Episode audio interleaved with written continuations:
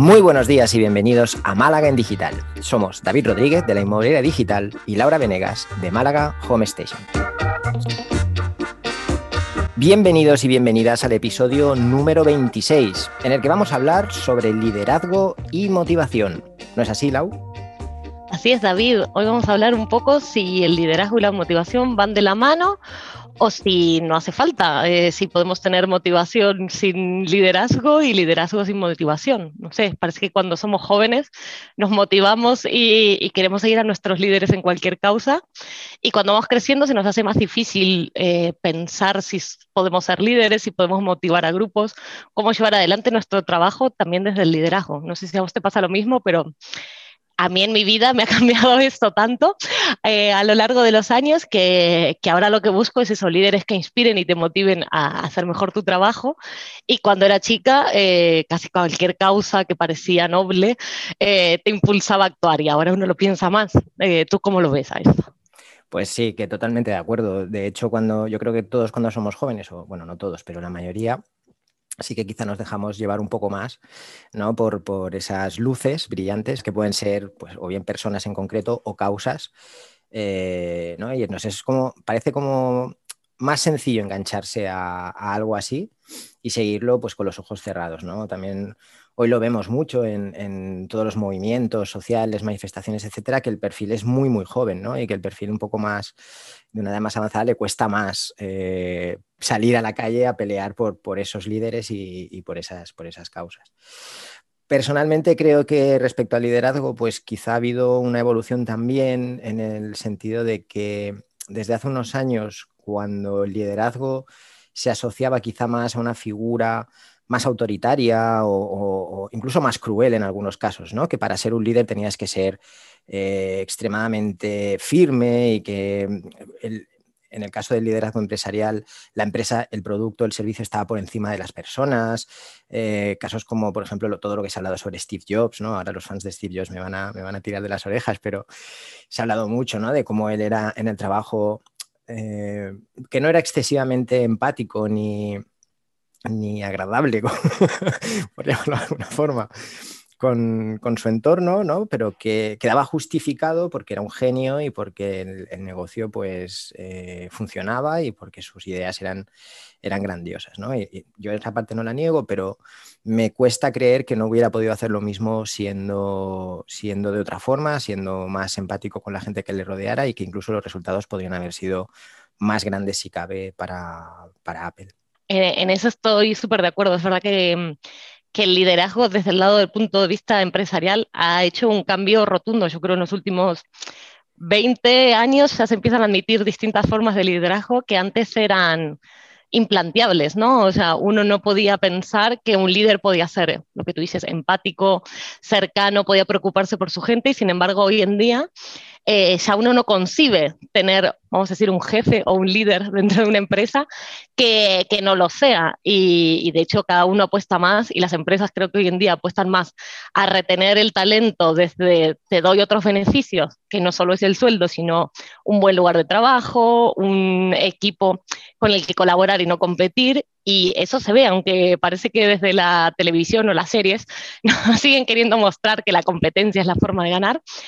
Hoy yo no lo creo tan así, de hecho tengo mentoras que me han demostrado lo contrario, ¿no? que en distintas partes de tu vida te demuestran que al final, mientras más gente a cargo, más equipos tienes, más responsables eres, de la gente y más necesitas dar para recibir. De hecho, eh, has dicho una palabra súper interesante o, has hecho una diferenciación interesante que es eh, jefe y líder. ¿no?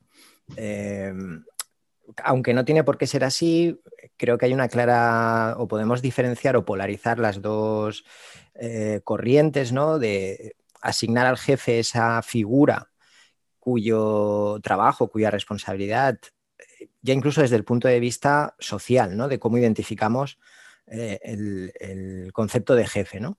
Esa figura que está encargada de hacer cumplir las normas de la empresa, de hacer cumplir los objetivos de la empresa, pero luego está la parte del líder que incluso no tiene por qué ser el jefe el líder. De hecho, en muchos grupos, en muchos equipos de trabajo, por eh, la escala jerárquica de la empresa, está por debajo del jefe, pero es realmente quien hace que el trabajo salga, quien hace realmente que el equipo funcione y quien hace que realmente el equipo, el, objetivo se cumpla. ¿no?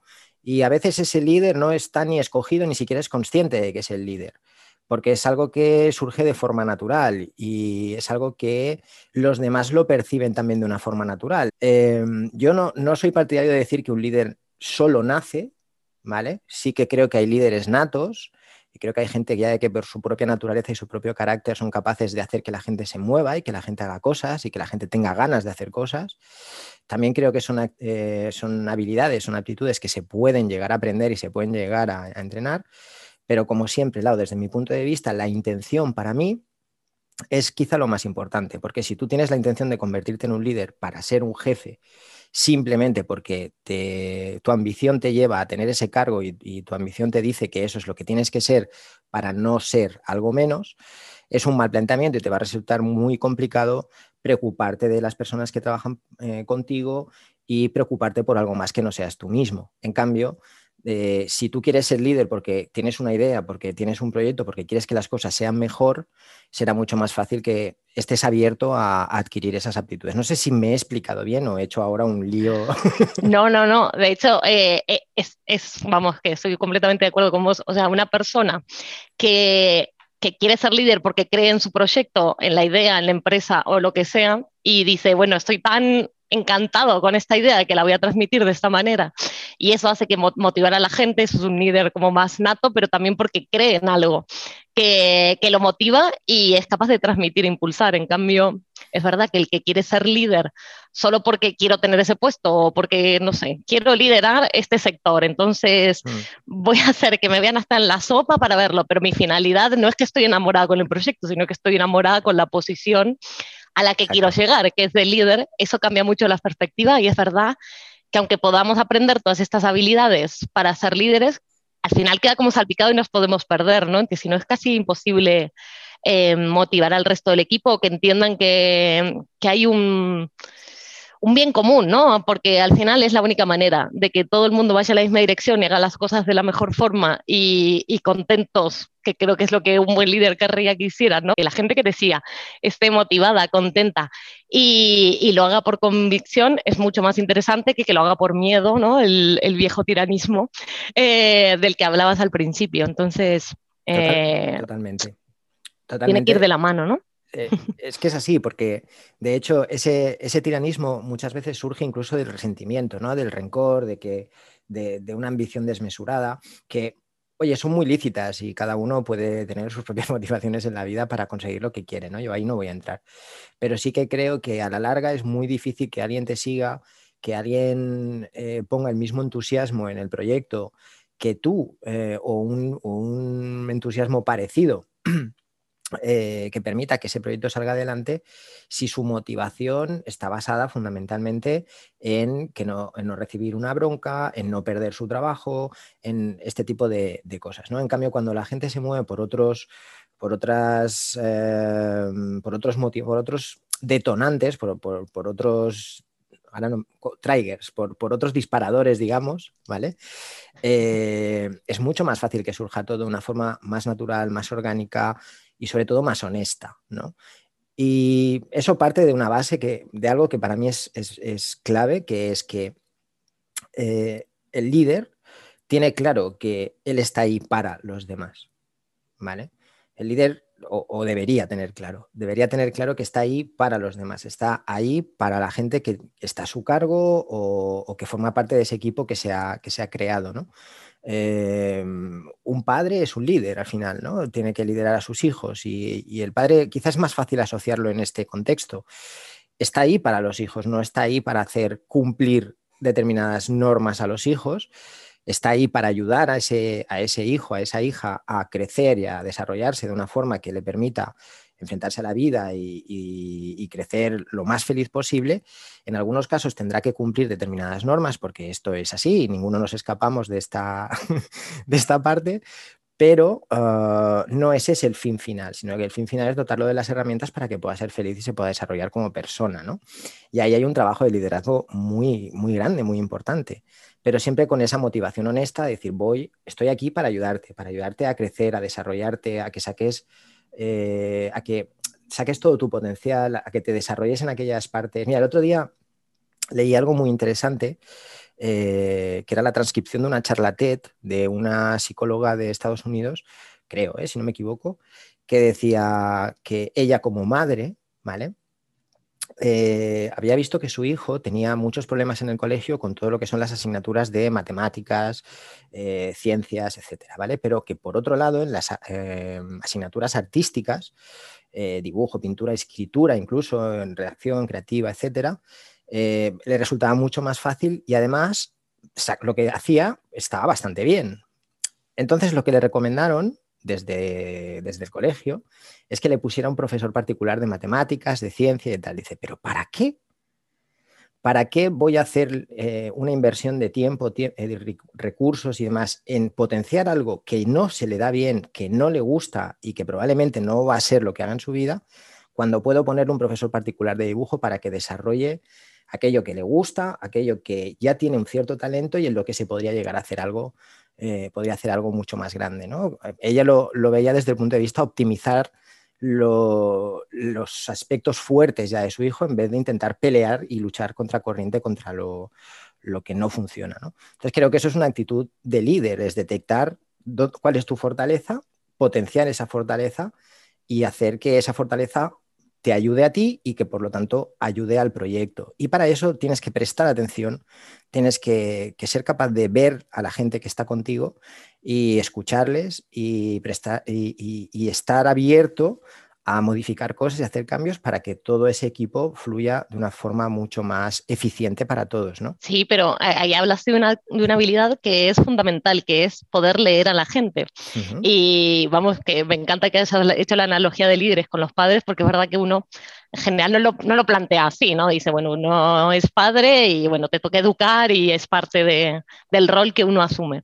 Pero, pero eso está genial. Y mm, me hiciste acordar una, una mentora que tuve en un momento, que es típico que estás en un trabajo que, que ya llega un momento donde te da igual cómo se hagan las cosas y no, y hay un cambio de, de, liderazgo y bueno, no me pasó eso, ¿no? Entonces llegó una persona nueva, se llama Raquel Fernández, y enseguida, en un mes, nos había leído, pues no solo a mí, sino a todos, se había dado cuenta cuáles eran nuestros puntos fuertes, débiles, a dónde íbamos, qué podía ser esta persona, qué otra no, cuando incluso nosotros, o por lo menos yo, a ver, se me considera buena en mi trabajo, pero desde el punto, cuando llega un momento de desmotivación te da igual, ¿no? Entonces dices, bueno, pues nada, aquí ya estoy esperando para irme, eh, empezar a hacer entrevistas en otro lado y estoy de paso. Y llega alguien que cambia todo ese aspecto. Es impresionante cómo te hace dar cuenta por primera vez lo que es un buen líder, eh, porque al final nos forman un montón, que bueno, yo tuve la suerte, en realidad no a todo el mundo, pero yo tuve la suerte de que nos formaran un montón en en actividades de, eso, como manejar gente, como ser líder, los tipos de líderes, los tipos de negociación, pero hasta que uno no lo ve, eh, se piensa que es teoría y que te da igual. O sea, de hecho, yo pensaba lo mismo, te da todo esto muy bonito y seguro que, que, hay alguien que lo utiliza a otro nivel, pero no en el nuestro. Y sin embargo, llega una persona y te cambia la perspectiva y ahí te hace ser consciente, y esa era otra de las cosas que decías hace, hace un rato, eh, de cómo tenemos que ser conscientes eh, para poder ser líderes, ¿no? A veces uno dice inconscientemente está liderando un grupo, pero enseguida te tienes que dar cuenta si la gente te sigue. Hay una responsabilidad. Ah, totalmente. De hecho, es peor casi que los demás te autodenominen líder aunque sea de forma inconsciente, que no que te pongan como jefe, porque a uno es mucho más fácil renunciar que al otro. Es decir, cuando, cuando eso surge de una forma natural y, tu entorno decide que eres la persona a la que hay que seguir o la que hay que escuchar porque eres eh, quien de alguna forma, aunque sea de forma extraoficial, estás liderando ese equipo o esa familia o lo que sea, la responsabilidad es mucho mayor porque te han escogido cuando te ponen de jefe, es decir, que tu equipo no te ha escogido, tienes que ganártelo, pero en cualquier caso no ha surgido de forma natural, por lo tanto, el proceso quizá vaya a ser más largo, quizá no tienes tanta obligación, entre comillas, de, asumir esa responsabilidad porque te han colocado ahí, ¿no? Entonces, es, todo como más, no sé, no, no artificial, pero menos, menos orgánico, ¿no? Te han colocado, te has colocado, porque también podemos plantearlo desde el punto de vista de queremos que crezca nuestra empresa, pues tendremos que contratar gente, tendremos que ser líderes, no solo jefes de, esta, de esta empresa. Claro, yo creo que cuando te ponen jefe, la responsabilidad que tienes entonces es, eh, cuando te ponen o cuando, te o cuando llegas a jefe, eh, utilizo la palabra jefe para, diferenciar las dos líneas, ¿vale? Pero bueno, sin, ninguna, ninguna ganas de ser despectivo ni nada por el estilo. No tengo nada en contra de los jefes. He tenido muchos muy buenos y otros no tan, no tan memorables. Para olvidarse. Pero que lo que quiero decir es que cuando alguien es jefe, tiene la responsabilidad de convertirse en líder. Y no es fácil. Yo creo que ahí es donde, donde empiezan los. puede ser el mayor reto ¿no? de un jefe, el, convertirse en líder, el, conseguir que no solo seas la persona designada para llevar adelante algo, sino que seas la persona que tu propio equipo decide seguir porque considera que, eres la adecuada y que les vas a ayudar y que vas a permitir que todo fluya y que todo salga, todo salga adelante. Creo que ahí está el reto. Sí, totalmente. Em, a ver, tengo, tengo en mente eh, dos, dos, momentos grandes de mi vida. Uno fue la primera vez que, que, me tocó a mí manejar gente y la suerte que tuve de tener una mentora que se llamaba Ana Sánchez en ese momento, que nos enseñaba a liderar desde eh, el servir, desde estar eh, atentos, ¿no? Si teníamos un nuevo sistema, un nuevo programa, lo que fuera que ocurriera, ella era la primera que decía, bueno, me voy a poner a aprender esto porque se lo tengo que enseñar a mi equipo, y no al revés, que es lo normal. y tener la suerte de aprender a manejar equipos con alguien que lo hace desde el servicio y no desde me voy a autodenominar jefe, esto no quiere decir que no nos exigiera, ¿no? Eh, una persona con ese nivel de ética te exige lo mismo, ¿no? Presupone que todo el resto tiene ese nivel de trabajo, ética y, y va a ser igual que ella, pero nos hacía a todos elevarnos a su nivel y eso era impresionante. Y bueno, yo uno cree, bueno, perfecto, aprendí de ella, lo voy a manejar, lo voy a llevar así.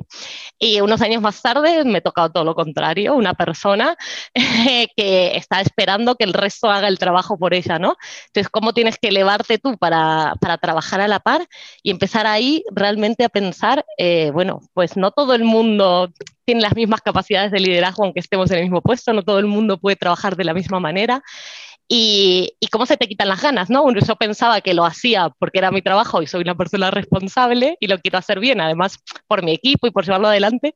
Y cuando cambió el equipo y todo, lo haces igual, pero a regañadientes, porque decís, bueno, hay que sacar el trabajo adelante, pero no estoy igual de contenta. Eh, no es para menos, es que ya te digo, puede cambiar totalmente. Tú puedes estar súper enamorado de un proyecto y un mal liderazgo cargarse absolutamente toda esa motivación, ¿no? Y puedes estar, bueno, en un proyecto que ni fu ni fa, pero que llegue alguien con esa capacidad de liderazgo y que transforme ese proyecto en el proyecto de tu vida. Muy guay, muy guay. Para ir terminando, eh, vamos a hablar de líderes que nos inspiran. ¿Tienes tú algún líder, un ejemplo a seguir, esa persona? Eh, voy a decir real o ficticia, ¿qué te parece? Eh, que sí, es, no hace falta que sea tampoco de nuestro círculo, sino ese modelo a seguir. Bueno, pues mira, te diría dos nombres, ¿vale? Dos personas eh, que llevo escuchando desde hace bastante tiempo y que me gusta mucho, me siento bastante identificado con su forma de entender el liderazgo. Eh, una es Simon Sinek, ¿vale? Ya he hablado de él muchas veces, libros como Empieza con el porqué, etcétera, muy conocido. Eh, tenéis varias charlas de él, apuesta mucho por esa forma de liderar mucho más humana, estar mucho más pendiente de la gente que, está contigo, eh, no sé, darle un aire más de empatía, colaboración, etcétera, las eh, relaciones jerárquicas dentro de, dentro de una empresa, ¿no? Y él, trabaja sobre todo con, con, empresas muy grandes, con muchísimos empleados, que ahí el reto pues todavía es, todavía es mayor. Y luego eh, Gary Vaynerchuk, ¿vale? Que también eh, tiene una agencia de marketing, bueno, tiene muchísimas cosas, pero una de ellas es una agencia de marketing en Estados Unidos, una de las más conocidas ahora mismo. Y me gustó mucho su planteamiento porque siendo alguien que tiene un negocio de millones y millones y millones y millones de dólares anuales, a día de hoy todavía sigue siendo para él un reto despedir a alguien. No tiene en cuenta en consideración las primeras las primeras eh, semanas, eh, porque entiende que no son suficientes como para saber si encaja o no en el equipo.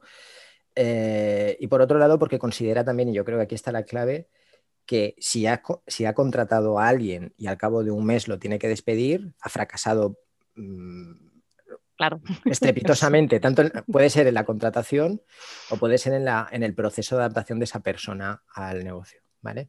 Pero lo que me gusta mucho es que nunca culpa al, trabajador. Es decir, no, descarga esa responsabilidad de te he contratado y mira qué trabajo más malo has hecho, mira que... No, es te he contratado y me equivoqué contratándote o te he contratado pero no he sabido hacer que te interese en este equipo. Sí que cumples con los conocimientos o con los requisitos que necesito para este trabajo, pero no he sabido hacer que te adaptes a este entorno, a este equipo y, ha sido culpa mía. ¿no? Entonces esta autorresponsabilidad me, me encanta, me parece súper honesta y, creo que es clave para, para liderar. vamos, un gran ejemplo, ¿no? Eh, empezar a tomar responsabilidades y no tanto descargarlas en el otro. Pues está muy guay. ¿Y tú qué? Eh, pues ¿Algún ejemplo a seguir? Sí, a ver, yo tengo también uno que es Brian Tracy, que bueno, yo creo que he hablado de él y recomiendo sus libros siempre, y por lo, exactamente lo mismo, ¿no? Habla del liderazgo desde el otro lado, de un lado más humano, eh, y también del autoconocimiento, empezar por el autoconocimiento para llegar a, bueno, a, nuestras metas, a plantearnos metas, a cambiar nuestra vida.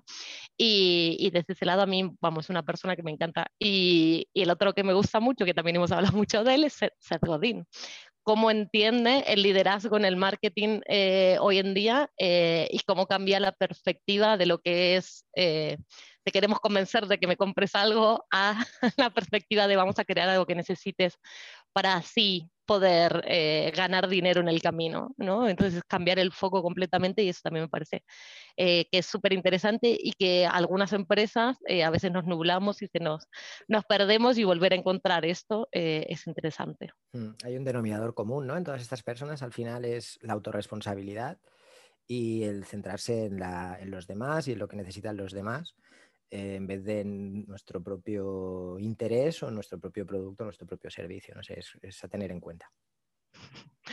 Tal cual. Y con esa reflexión lo dejamos. Eh, vamos al cierre del día. Eh, ¿Nos has traído algún libro, David? Yes. Vamos a ver. El libro de. Tenía dudas, ¿eh? Porque está entre dos.